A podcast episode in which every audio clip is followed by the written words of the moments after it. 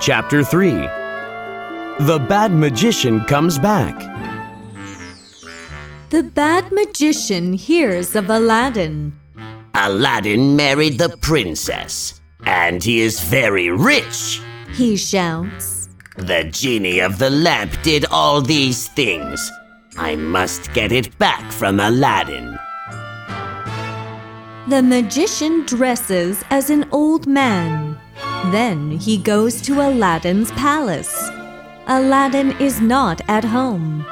New lamps for old lamps. He says, My husband has an old and dirty lamp. I want a new lamp. says the princess. She gives the magic lamp to the old man. Aha! Now I have the magic lamp. Says the magician. He rubs the lamp. Pop! The genie comes out of it.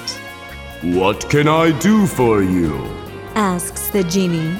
Take away the palace and the princess. Says the magician. Yes, sir.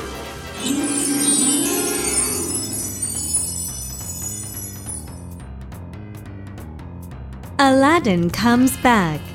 He is very surprised. His palace is gone. The princess is gone too, Where is the princess? shouts the king. Find her, or you will die.